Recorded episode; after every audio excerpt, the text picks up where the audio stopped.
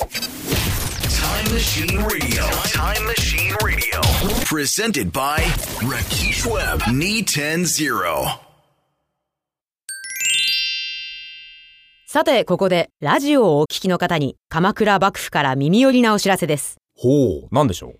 さっきの、二度にわたる原稿の時、一生懸命戦った方は多いと思います。うん、そりゃそうですよ。御家人として当然のことですからね。皆さんのおかげで、元軍を追い返し、無事に日本を守ることができましたう。ん。まあ、半分は神風のおかげですけどね。戦ってくれた御家人の皆さんには、幕府から恩賞をたっぷりあげたいけれど、うん。何しろ相手は海の向こうの国。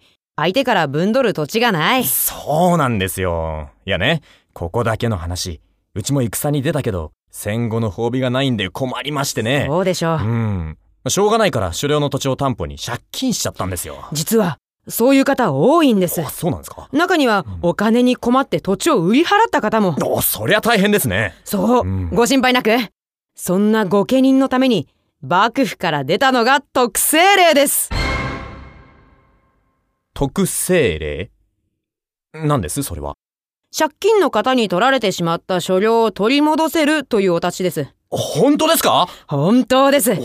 売却後20年以内の土地なら無条件で取り戻せます。やったいや、でも、うちの場合、親父が金に困って土地を売ったの、ひょっとして20年過ぎてるかもしれない。まあまあまあ、ご心配なく。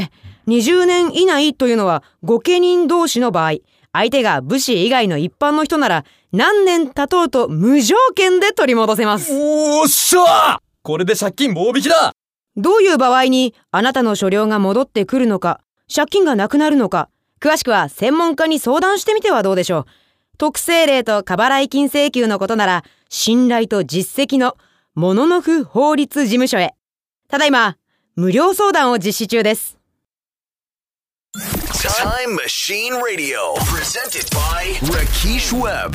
E Knee 100.